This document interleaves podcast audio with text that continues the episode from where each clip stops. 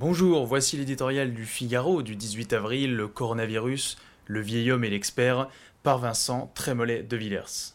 Reconnaissons-le, le ballet des blouses blanches, chercheurs, savants, conseilleurs, sachants, nous donne le tournis. Chiffres, études, bilans tombent en cascade pour des conclusions de plus en plus incertaines.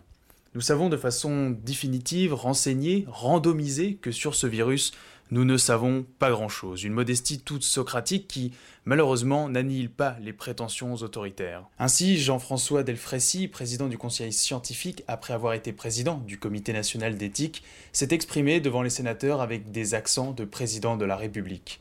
Il a trié sans ménagement le bon grain des déconfinés de livret, 18 millions de Français, des personnes vulnérables condamnées à rester chez elles plus longtemps.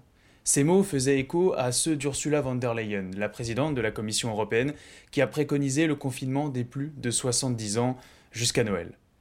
Cette quarantaine infinie déshumaniserait un peu plus une période qui déjà abandonne à bas bruit, au nom des exigences administratives, l'un des principes fondateurs de notre civilisation. Morts isolés, funérailles interdites ou expédiées, on les a escamotés, ils avaient fini de servir, disait Antoine de Saint-Exupéry. Avec ce confinement à durée indéterminée, ce n'est plus la mort qui sépare nos aînés de ceux qui vivent, mais la vie, une vie séparée des autres, une vie qui se vide peu à peu de sa substance. Cette génération est pleinement consciente des risques sanitaires, de la nécessité d'éviter une seconde vague dans les hôpitaux.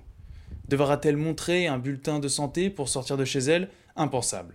Cette injonction absurde et vexante, l'Académie de médecine la juge infondée.